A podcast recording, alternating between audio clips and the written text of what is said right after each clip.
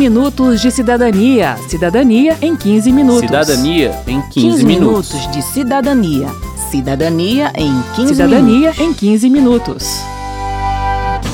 Só chiar não dá, chiar não dá. A lei está a nosso favor, a nosso favor.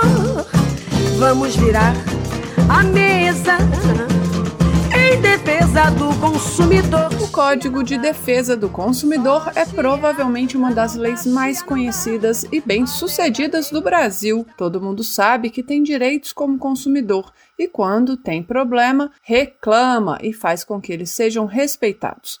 Esta edição do 15 Minutos de Cidadania não vai tratar do Código de Defesa do Consumidor, mas da lei que protege nossos direitos diante de outro prestador de serviços, o Estado. A Lei de Proteção e Defesa do Usuário do Serviço Público estabelece normas para a participação, proteção e defesa dos direitos do usuário dos serviços públicos, prestados direta ou indiretamente pela União, estados, municípios e o Distrito Federal. A essência dessa lei é o nosso direito à adequada prestação dos serviços públicos, ou seja, se a gente já sabe que uma loja, restaurante ou empresa de telefonia tem que seguir certas regras ao atender seus clientes, essa lei diz que o Estado também precisa ser compreendido como um prestador de serviços, com regras a cumprir, e não como um prestador de favores ao cidadão. Eu sou Márcio Aquilissardi. E eu sou Verônica Lima.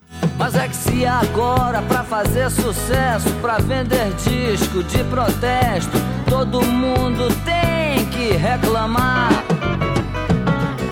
Eu vou tirar meu pé da estrada e vou entrar também nessa jogada. E vamos ver agora quem é que vai aguentar. Os princípios que regem o serviço público estão, na verdade, na Constituição Federal. Ali já temos o conceito de um cidadão usuário de serviços, que tem o direito de reclamar quando o serviço não tem qualidade e até de denunciar quando há negligência ou abuso.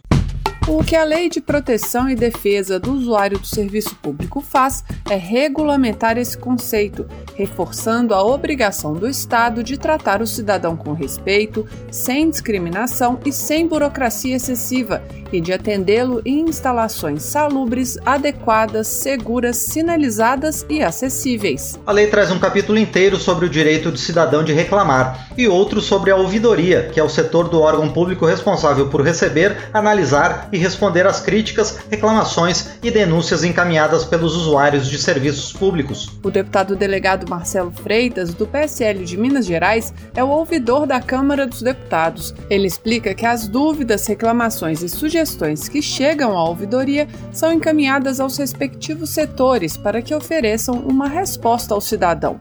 Em geral, ele diz, essa resposta chega em menos de cinco dias. O cidadão pode se manifestar tanto sobre os serviços oferecidos pela Câmara quanto sobre a atuação dos parlamentares. Na visão do ouvidor, os deputados são também servidores públicos e, mesmo gozando de autonomia no exercício do mandato, devem respeitar os princípios constitucionais da administração pública e as normas legais relacionadas, como as que tratam do uso de verbas públicas. Vamos dar um exemplo simples: o mau uso do apartamento funcional. A ouvidoria encaminha, por exemplo, para a respectiva secretaria, no caso a quarta secretaria, cobra as providências adotadas com relação a essa questão e comunica imediatamente ao cidadão o que foi feito com aquela reclamação encaminhada a ele. Nós temos a, a, o controle interno da própria Câmara e o controle externo efetivado pelos órgãos é, Ministério Público, Polícia Federal. E todos eles podem ser provocados pela própria ouvidoria da Câmara dos Deputados.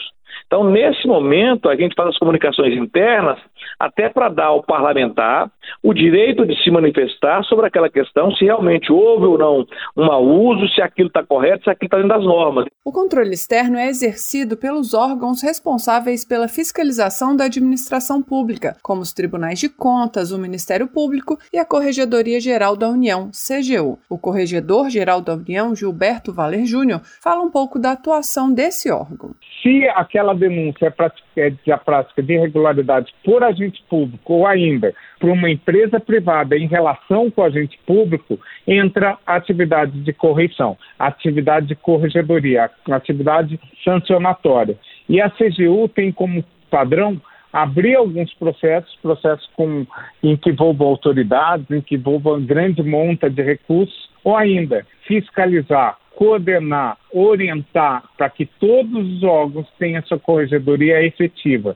E efetiva é aquela que traga o resultado num, num tempo razoável. Para Valer Júnior, no entanto, o grande fiscal do serviço público deve ser o cidadão. E para fazer isso, ele tem à sua disposição os portais de transparência que oferecem informações sobre ações dos gestores públicos e as ouvidorias que recebem as denúncias. A CGU tem ainda o portal Fala BR, que recebe denúncias relativas a todos os órgãos que prestam serviços públicos no âmbito federal como universidades, bancos públicos, agências reguladoras e ministérios. O endereço é falabr.cgu.gov.br. Foco, força e fé. Já falou meu irmão. Meninos mimados não podem reger a nação. Voltando à Câmara, o ouvidor, deputado delegado Marcelo Freitas, lembra que o cidadão pode também se manifestar sobre a atuação política dos parlamentares. Questão, por exemplo, do voto impresso auditável, especialmente aqueles grupos mais atuantes nas redes sociais, é, fizeram as reclamações e essas reclamações foram, de fato, encaminhadas aos respectivos deputados para que cada um tomasse conhecimento da posição daquele determinado cidadão com relação a, a essa questão. Então, essas matérias mais recorrentes e mais atuais elas têm dado asas a manifestações do cidadão e, em muitos casos, a gente observa o posicionamento do parlamentar alterar, mudar exatamente por quê? Porque o cidadão provocou a atuação do parlamentar para que aquela questão pudesse ser alterada. Então, a participação do cidadão ela é sempre muito bem-vinda e é sempre positiva, até mesmo na atuação política dos parlamentares. Além das ouvidorias, a Lei de Proteção e Defesa do Usuário do Serviço Público prevê ainda a criação de conselhos de usuários para acompanhamento e avaliação dos serviços públicos. Esses colegiados podem propor melhorias na prestação dos serviços, contribuir para a definição de diretrizes para o atendimento ao usuário e avaliar a atuação do ouvidor. A qualidade do serviço, a satisfação do usuário, o cumprimento de prazos e as medidas adotadas para a melhoria e aperfeiçoamento dos serviços devem ser avaliados regularmente regularmente, por meio de pesquisa de satisfação anual ou por outro meio equivalente.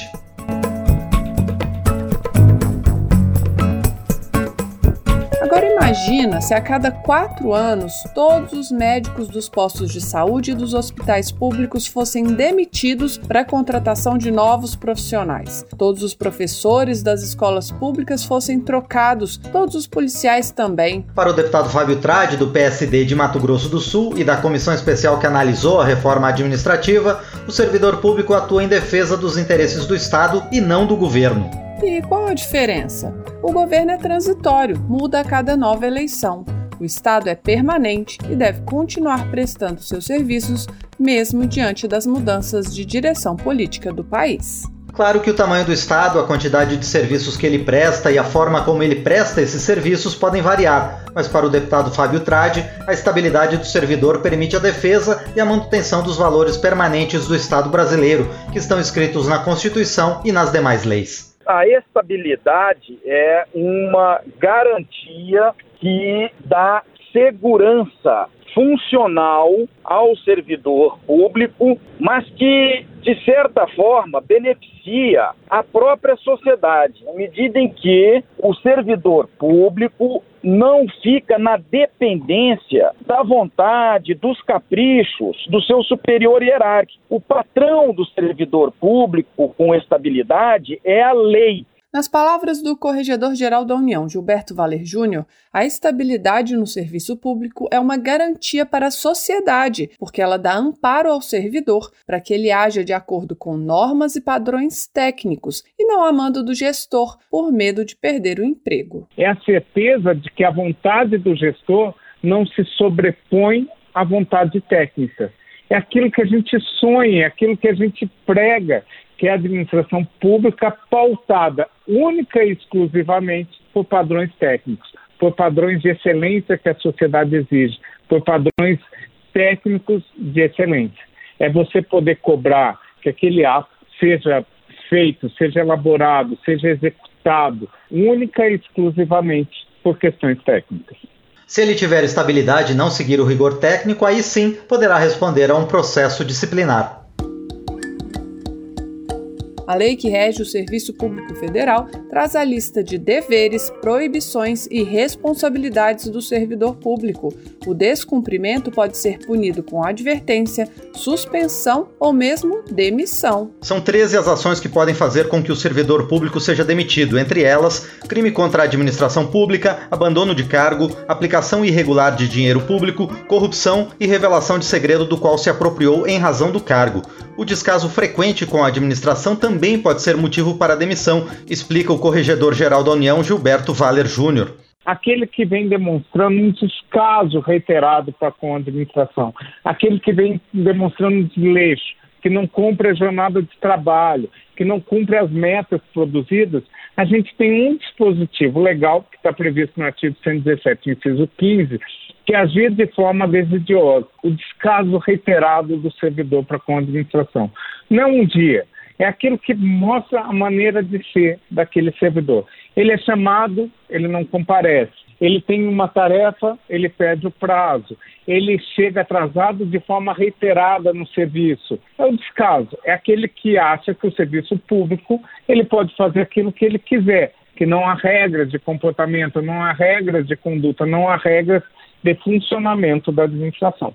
O secretário-geral do Sindicato dos Servidores Públicos Federais no Distrito Federal, Otton Pereira Neves, destaca outro fator relacionado à estabilidade do servidor público, a seleção por meio de concurso. Ainda que muitos fiquem de fora por não terem a oportunidade nem as condições de estudar para as provas, o concurso público ainda é, segundo Neves, uma forma mais democrática e neutra de selecionar profissionais para atender ao Estado. Essa neutralidade, ou seja, a falta de apadrinhamento somada à impossibilidade possibilidade de ser demitido por razões políticas dá ao servidor, segundo Otton Neves, a condição de cumprir e fazer cumprir a lei. Dois exemplos recentes, né? Quanto a estabilidade é importante. Aquele fiscal do, Ibama, do Ibama que multou o Bolsonaro quando ele era deputado pescando ilegalmente em área protegida pela questão ambiental. Se ele não tivesse estabilidade, jamais ele poderia multar um deputado. Ele multou. Até que quando o Bolsonaro virou presidente, tentou perseguir de todas as formas, inclusive com demissão, mas não conseguiu. E agora, recentemente, né, um colega meu lá do Ministério da Saúde que denunciou a história do superfaturamento das vacinas. Então, a estabilidade é para que o servidor tenha todas as suas as condições para exercer a sua função legalmente. Já o deputado Fernando Monteiro, do PP de Pernambuco, que presidiu a comissão da reforma administrativa, tem uma visão um pouco diferente. Para ele, a estabilidade é importante, mas não é fundamental para que se tenha um serviço público de qualidade. A estabilidade, diz o deputado, deve vir de uma avaliação de desempenho, e o que precisa ser avaliado é o serviço público e não somente o servidor. Ela é fundamental, parece que quem não é os servidores que não são concursados, parece que eles não podem gerir o serviço público, eles podem trabalhar no serviço público. Então a estabilidade ela, ela, ela, ela é importante você ter estabilidade, você saber a regra do, do, jogo. Ora, agora, você tem que ter a estabilidade com o desempenho. Isso que é importante. Para você poder avaliar não o serviço do servidor, mas avaliar o serviço do serviço público. E aí vem outras questões. Será que o servidor tem condições de trabalho adequada? Será que ele tem motivação? Nós precisamos entender que nem tudo é igual. Então, tem servidor público, é importante ter, é importante ter o temporário, e também é importante ter até os condicionados dentro da sua lógica, dentro da sua inteligência, que seja do, do, do serviço público em geral, que precise fazer essa mescla. A gente abriu o programa comparando o usuário do serviço público ao consumidor que compra produtos e serviços de uma empresa. A gente volta ao exemplo para lembrar que o servidor público não é só aquele que oferece um serviço diretamente ao cidadão, como o médico, a enfermeira, o professor, o policial, mas também aquele que atua para que os serviços e produtos públicos e privados cheguem com qualidade às nossas mãos. A vigilância sanitária, por exemplo, fiscaliza os padrões de higiene de um restaurante e a qualidade dos medicamentos vendidos nas farmácias. O pregoeiro deve seguir normas e regras rígidas para comprar seringas, carteiras e outros insumos para hospitais e escolas sem desperdiçar dinheiro público. Como resume o corregedor-geral da União, Gilberto Valer Júnior, o serviço público permeia toda a vida do cidadão.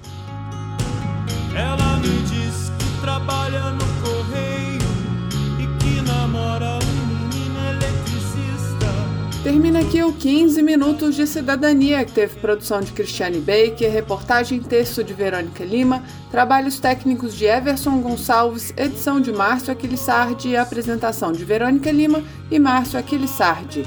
Se você tem alguma dúvida, mande pra gente. O e-mail é rádio.câmara.leg.br e o WhatsApp é 61 999 78 90 80. O 15 Minutos de Cidadania é produzido pela Rádio Câmara e transmitido pelas rádios parceiras em todo o Brasil, como a Rádio Escola FM 87.9 de Recife, Pernambuco. Você pode conferir todas as edições do programa no site radio.câmara.leg.br e no seu agregador de podcast preferido. Uma boa semana e até o próximo programa. 15 minutos de cidadania. Cidadania em 15 minutos. Cidadania em 15, 15 minutos. minutos de cidadania. Cidadania em 15 Cidadania minutos. em 15 minutos.